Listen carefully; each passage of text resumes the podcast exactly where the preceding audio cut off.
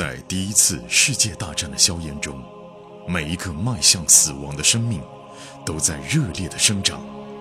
慧天、颜亮双人播讲一战史诗巨作，让你像追美剧一样，追历史，穿越火线，第一次世界大战。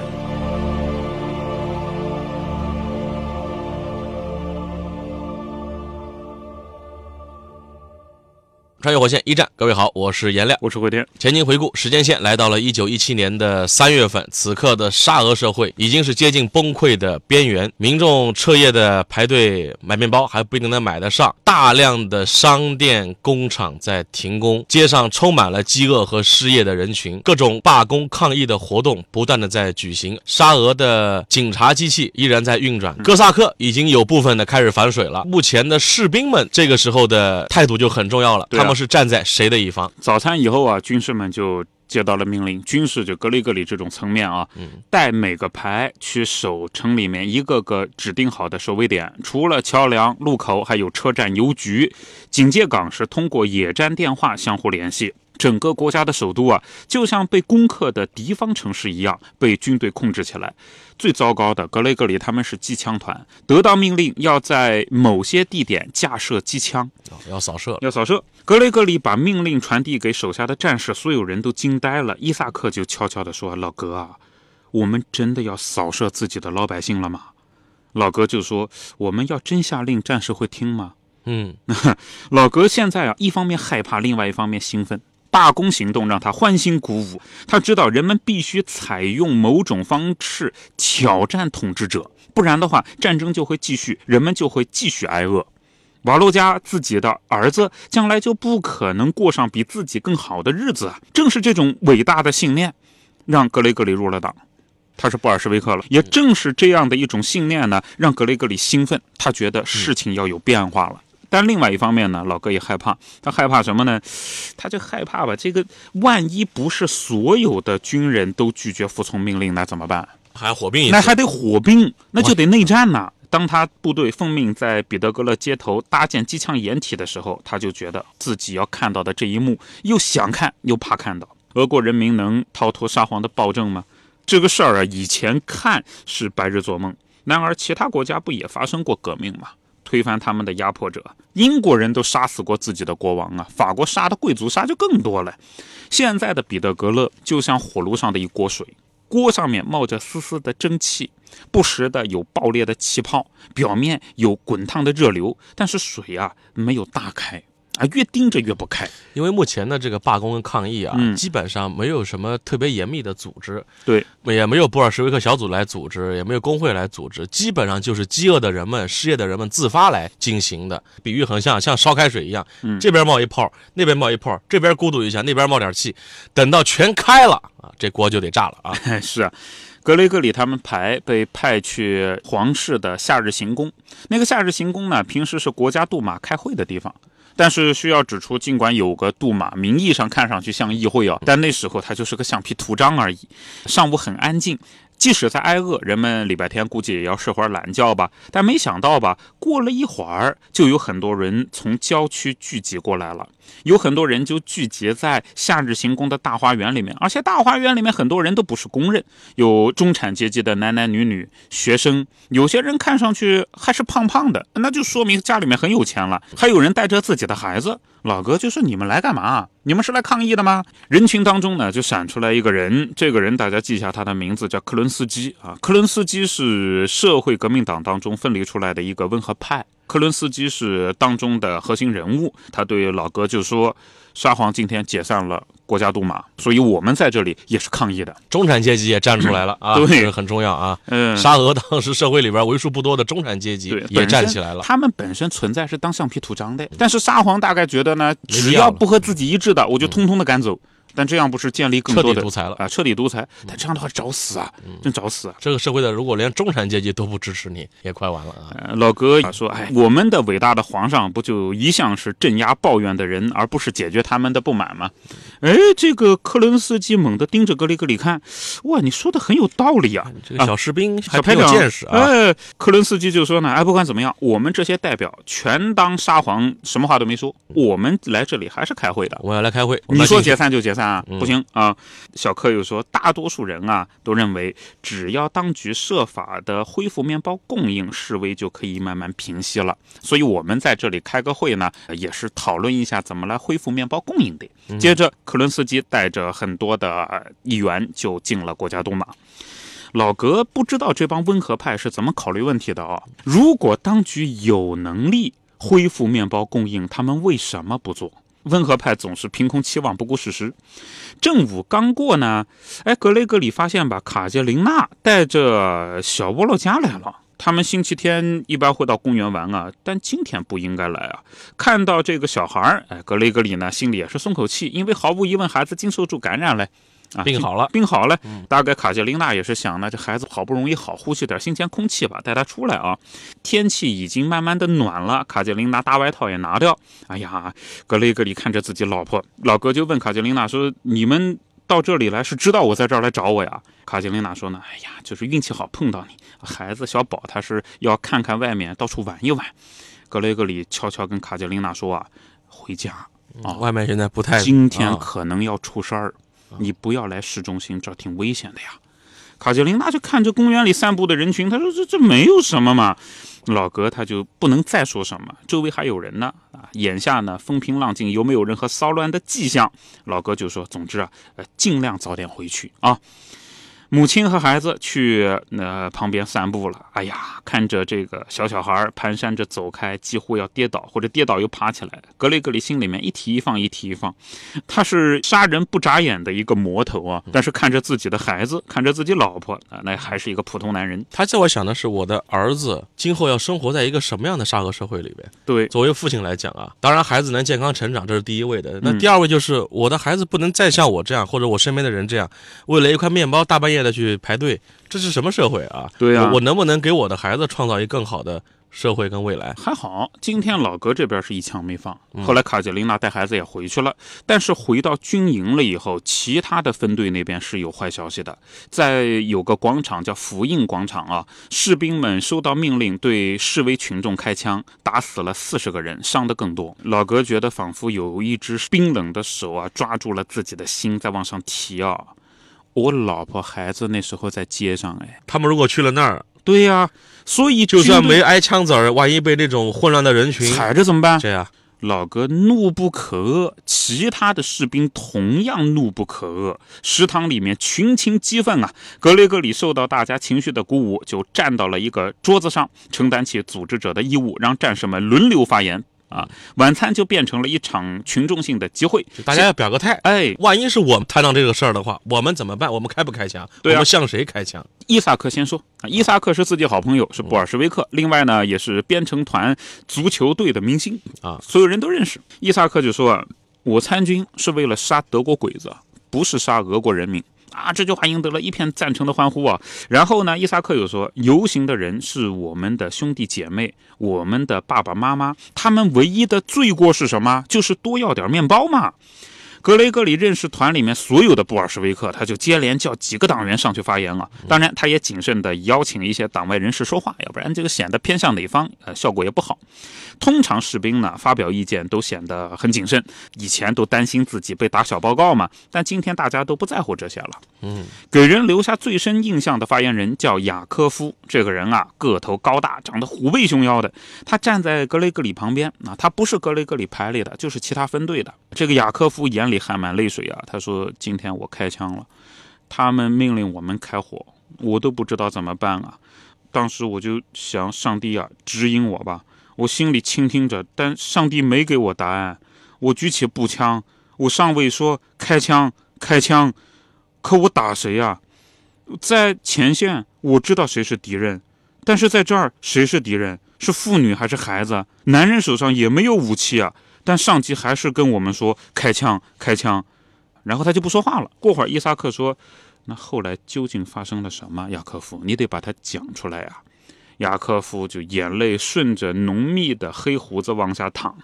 雅科夫说：“啊，我扣动扳机了，我都没瞄准，上尉对着我大喊大叫，拿手枪抵着我脑壳。我开枪只是为了让他闭嘴，但是我还是打中了一个一个姑娘。我想她大概十九岁吧，她穿了一件绿颜色外套。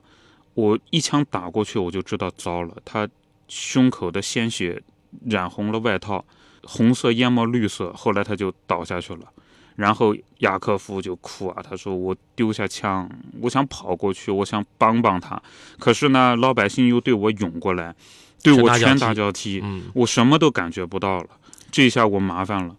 两个陌生的年轻人，在和平社会里边，也许还能邂逅，成为恋人。但在这样一个几乎要吃人的社会里边，男的会拿起枪向一个陌生的女性去射击。后来一些地方呢，也是因为民众被激怒了嘛，也杀了很多沙俄的士兵。后来沙俄士兵跟民众之间，那又有了敌我之间的仇恨，反过来镇压的更狠。当然，追根溯源是沙俄贵族都该死。这时候呢，格雷格里发现啊，门开了，出现了一个中尉，叫季里诺夫中尉。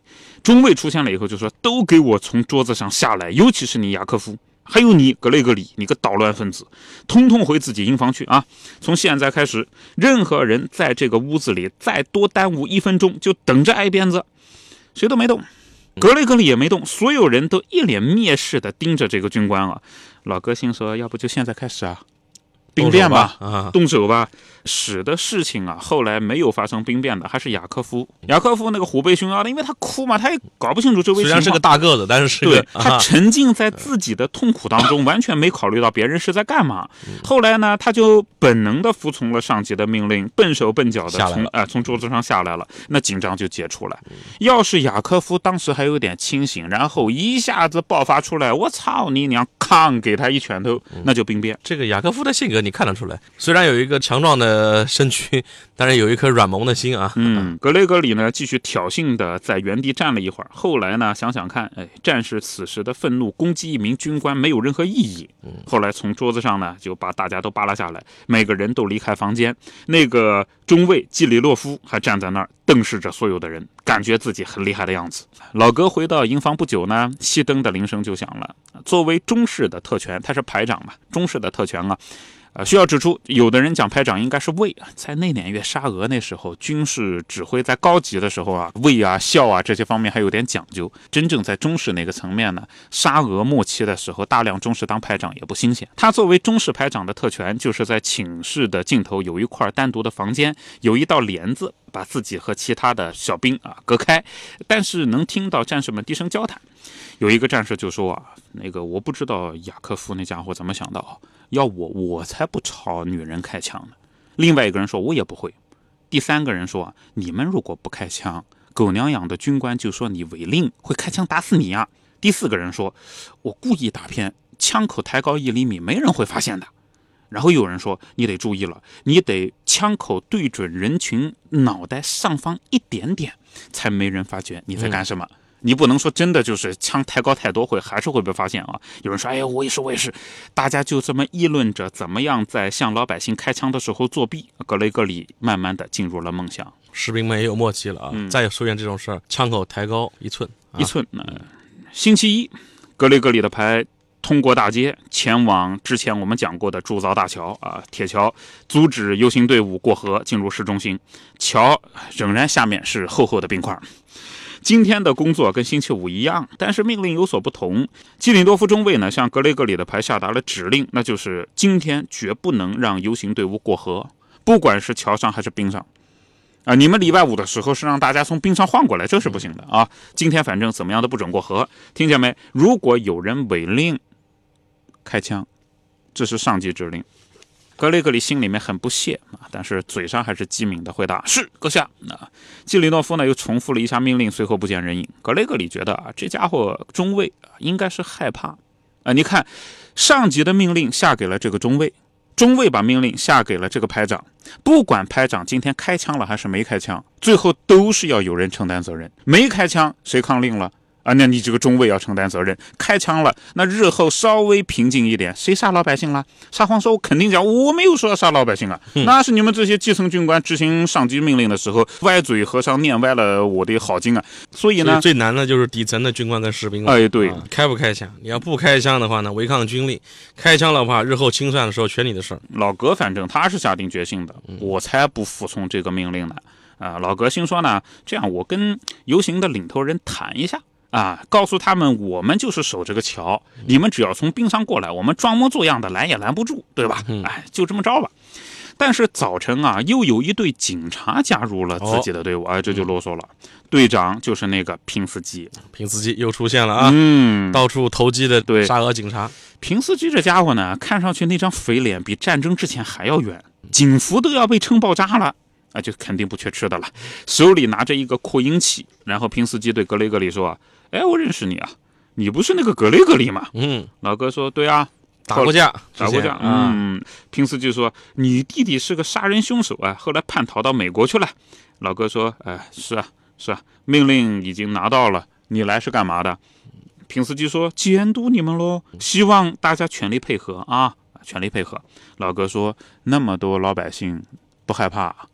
平斯基说：“怕什么？那帮乌合之众杀掉一些人就可以了。”格雷格里说：“我问的不是今天，我问的是呢，革命成功了，你觉得他们会会放过你吗？你一辈子都恃强凌弱，打人、骚扰妇女、收贿赂，你不怕有朝一日遭报应吗？”平斯基就用戴着手套的那个手指着格雷格里，哎，我要我要举报你，你从事该死的颠覆活动，我还知道你是个布尔什维克，你等着好了。说完，平斯基走了。格雷格里对这个平斯基这个流氓警察深恶痛绝，哎，因为调戏过卡捷琳娜，抓捕过列夫，打过自己，对啊，各种这仇恨都在身上，逼着自己参军。格雷格里耸耸肩，他心说：“妈，平斯基虚张声势，现在跟过去不一样，警察不是想抓谁就抓谁啊！你说抓格雷格里这种人，你敢动格雷格里，人家机枪团能把你整个警察局给你吞掉。对，所以 军警冲突，对吧？这个军警冲突，警察算什么东西呢？军队才厉害。”这一天静悄悄的就开始了，但是格雷格里注意到啊，今天走上街头的工人好像并不多，许多工厂都关闭了，因为根本就没有足够的燃料开动蒸汽机和锅炉。大家也注意啊，目前的这个沙俄社会的反抗啊，不管是游行还是示威，已经从一开始的无序开始逐渐的走向有组织、有规划、有预谋了啊。是啊，各个小组、党小组，不管是社会党啊，还是布尔什维克啊、工会啊，都开始组织自己的工人。有计划的在开始发动罢工和游行了。对，上午十点左右，格雷格里发现一大群人就像变戏法一样的从街道尽头涌了出来，那就是讲有人组织。他不是说早上啊，大家起来去闹个事儿吧？不是啊，约好时间一起走啊。格雷格里手下有三十个士兵。两个下士，格雷格里是中士排长，两个下士副排长，还有三十个兵，他们一字排开，每排八个人站成四排，拦在大桥的尾部。而平斯基的手下呢，也差不多三十多个人，有一半步行，有一半骑在马背上，守在道路两侧。格雷格里就焦急地凝视着迎上来的人群啊，哎呀，就无法预测究竟发生什么。他就希望大家能够聪明一点，你们就从桥底下走。反正我们一共六十几个人，能拦住谁啊？但是你们要是就从桥上走过来，那我怎么办呢？就是硬碰硬了啊！就硬碰硬了。所以老哥就想啊，象征性的抵抗，那我们这个牌最多是做一下，对吧？然后被人群朝天放几枪呗。对，但是平斯基这帮人在哦，那这事儿可就麻烦了。游行的队伍更近了啊，大概有好几千人或者上万人，大多数人带着红色的臂章，打着红领巾，系着红丝带，打着横幅，上面写着“土地、面包”。和平和打倒沙皇，你看就有诉求了啊，跟一开始的只要面包不一样了。对，这是已经表达了诸多的政治诉求和外交诉求了啊。对，这个要外交上和平，以及要求土地改革，以及大地主的代表沙皇你必须滚蛋。对，革命的这个诉求性质都已经发生了深刻的变化。格雷格里明白，政治运动，这就是政治运动。游行的领导们走在队伍的前面啊。格雷格里发现自己的战友们是越来越紧张，于是呢，他决定在自己的排和群众直接冲突之前先谈一谈。于是老哥离开队伍向前走，吃惊的发现啊，游行队伍最前面站着的那个人是瓦利亚，是谁呢？自己好朋友康斯坦丁的母亲，老太太。老太太，这老太太曾经出现过一次。就是在那个沙俄工厂里边当时平斯基抓捕格雷格里的时候，嗯老太太站出来说：“你抓错人了，这不是列夫，这是格雷格里。对，我都是看你们长大的。”俄罗斯老大妈，你别看在沙俄社会里边啊，说话还是有很有分量。老大妈冲在前面啊，嗯连平斯基都得买她三分面子的大妈啊。大妈的灰白头发用红头巾扎起来，手上有一个木棍捆扎着一面红旗啊。大妈说：“哎哎，呃，小哥啊，格雷格里，你看你长大的，对你怎么样？你要你要打枪打我吗？啊，对呀、来来冲这儿打，冲胸口打。呃，老哥说不不不，我不可能，不不不，别开玩笑了啊！但是啊，警察在啊，我就不知道警察会不会了。嗯。瓦利亚举起手，其他人呢停下脚步，但是后面还有成千上万的人啊。嗯。于是人群并没有停在原地，还是慢慢的推着往前走，只是行走的速度变慢了。这大妈冲在前面啊，嗯真的是就像俄罗斯人民的母亲一样。嗯。谁会向自己的母亲开枪？就如果你们连大妈都不放过，就你们真是疯了。瓦利亚说啊，我们只想谋生、养家糊口、和平啊，你不想吗，小哥啊，格雷格里？而正在他们对话的时候，由于前面这些人站在那儿挤来挤去的嘛，后面的人群不耐烦，就散开，从河面上走过河道了。哎呀，老哥觉得心里面踏实多了，是至少不会正面冲突了。啊，就是要这样的效果。而这时候呢，平斯基手底下的那些什么骑警啊、干嘛的就慌了嘛，啊，匆忙的在河面上跑来跑去，似乎想阻拦人们不要从冰面过河，但是人手不够啊，啊，没有办法组织起一道屏障啊。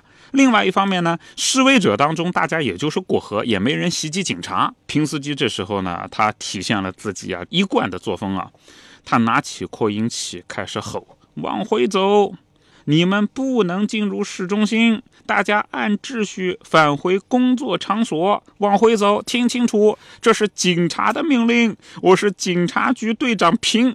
因为他说这种话，别人肯定来气嘛，呃，然后人家就呜滚，然后扔出一块石头。啊，石头正好砸在平斯基的马屁股上，然后牲口一惊，马鞍上的人猝不及防，差点掉下来。啊，然后平斯基赶很紧狼狈啊！呃，拉住马，狠狠地抽了马一鞭子，周围人继续哄笑啊。于是平斯基更加的气愤。一个勇敢的示威者借此机会就迅速地向前冲去，跑上了冰面，接着就跑过了河了。更多的人就学他这么做啊。警察们挥起鞭子、棍子来回驱着马，有些人倒在了地上，有些人躲了过去，更多的人碰都没碰到，就直接过了河。那几秒钟之内，已经有数百人通过了结冰的河面。